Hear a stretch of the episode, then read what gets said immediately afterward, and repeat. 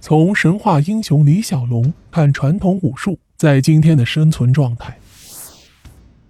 本期呢，我们要先说说赫赫有名的李小龙，但也不只说李小龙啊，更会延伸开来，和大家共同分享传统武术在今天的生存状况。李小龙的人生短暂，他享年不到三十三岁，却造就了数不清的谜团。咱们先来说确定的信息啊，李小龙在一九四零年出生于美国，但他在接受采访时强调：“我不是来自旧金山，我来自香港。”李小龙少年时在香港向咏春名家叶问学拳，回美国读大学时继续研习武术。他在一九七一年以电影《唐山大兄》开辟了自己短暂辉煌的神话时代。一九七三年突然去世。虽然他以功夫片闻名世界，但认为武术才是自己最重要的活动。自称最自豪的事儿是美国的三个空手道冠军都是他的徒弟。李小龙的神话无数啊，从何说起呢？几十年来，有个一听就属于外行，可又人人都爱问的问题，那就是。李小龙的截拳道到底能不能打赢拳王泰森啊？二零二零年啊，泰森自己回答了。不过呢，我先用纯外行的角度来看啊，咱们不说格斗本身，就说钱吧。李小龙如果在今天参加实战比赛，以他的格斗技术，会参加 UFC，也就是中国运动员张伟丽拿到金腰带的世界顶级综合格斗比赛。在 UFC 中。拳脚、地面缠斗技术都可以上，最符合李小龙的格斗理念。也有人说他就是现代综合格斗的发起人。整个 UFC 明星选手的出场费也只是职业拳王的零头。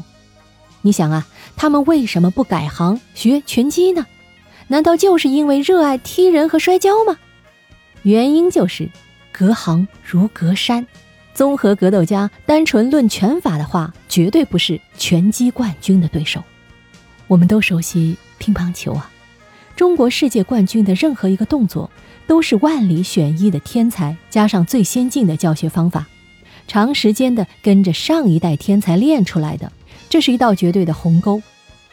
跑酷运动员再厉害，也比不了职业体操运动员。体育市场里的钱是不会流到没有道理的地方的。UFC 顶级流量拳手和世界拳王比赛拳击的事儿也有过，但近乎于作秀，结果是事先完全可以预料的。那么超出拳击规则呢？咱们来看泰森的回答。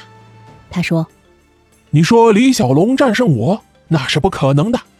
就算没有任何规则的街头斗殴，他可以用踢、用膝盖也一样。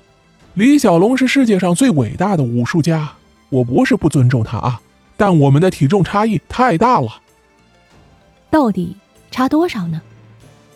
泰森状态最好时体重是一百公斤，李小龙是六十八公斤，属于中轻量级，相差六个级别。其实李小龙自己也回答过，当有人问他能不能打赢重量级拳王阿里时，他回答：“哈，你看我这双瘦小的手，他会杀了我的。”这种开脑洞的对战，无论输赢如何，对内行来说都没有意义，因为在巨大的体重差异之下，双方的技术能力都体现不出来。刚才这是个假问题，真的问题是，李小龙对中国武术或者说世界格斗做出了怎样的贡献呢？很多国外格斗家都说，他们尊重李小龙，是他超前的格斗思想。和训练方法。李小龙学过哲学和心理学，能用现代语言解释中国传统武术形成的经验。讲哲学，不讲玄学，正是中国武术最需要的。比如说，我听一位既学过自由搏击又学传统武术的人讲啊，传统的武术为什么重视站桩和马步呢？因为人的骨骼肌有。慢肌纤维和快肌纤维之分，慢肌纤维的收缩速度慢，力量小，但能持续很长时间不疲劳。站桩的原理就是刺激慢肌纤维来提升体能。练武这件事啊，说到底就是对体能的开发。至于招数，属于动作技术，可以具体到距离控制这样的问题。无论他说的对不对啊，起码我好像是听到了一个清晰的轮廓，比那些违背物理的玄虚说法强。那我们还得来看看啊，传统武术到底有什么问题？今天还能不能打呀？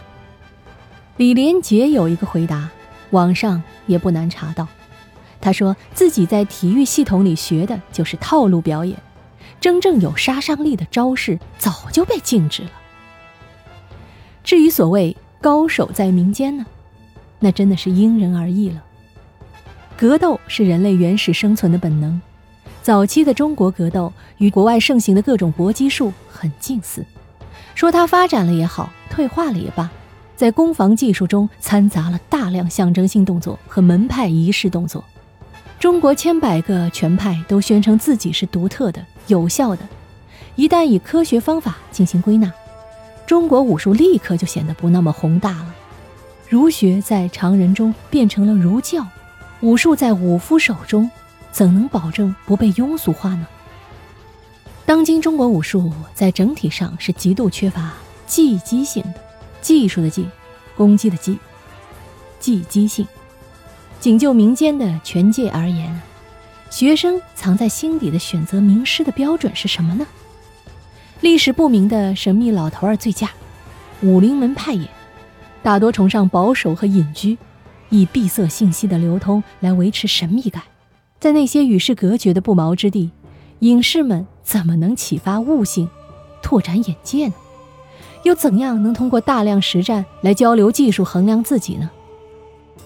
我还记得上世纪二三十年代，武术界的王牌在擂台上被乳臭未干的后生。追得抱头鼠窜，所以说，少林、武当、峨眉、中南等分类，说明了古时候啊交通不方便的交流障碍，今天早该成为沉寂了。在格斗中，一个人获胜，只能说他当时的状态好；一个人总能获胜，也只能说他实力强。只有练同种拳术的许多人，在许多较量中胜利的比例明显高，这种拳法的技击性优势在统计中才显露了出来。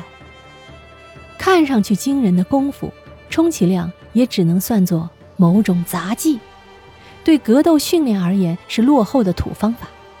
真正独特的、能保密得住的是训练，俗称功法。中国现存的传统功法，基本上是低效的，表现为在功夫上所花费的时间太长，即使有了功夫，也不完全在某种格斗中顶用。中国武林最大的缺陷就是从来不承认自己有缺陷。依我浅见啊，中国武术的当务之急是摆脱宗教性，真正进入科学和体育运动。李小龙当年拍功夫片的目的之一是表达自己的武术理念，西方观众接受他，也是因为他展示的功夫看起来是有实战性的，和拳击的原理一致，并不玄幻。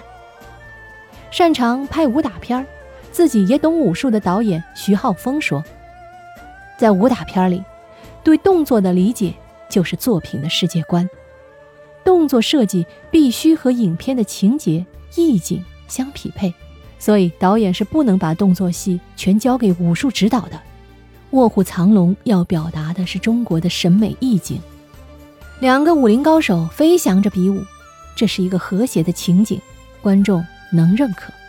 像抗日神剧那样让人飞来飞去的砍端着枪的鬼子，整个情景就崩溃了。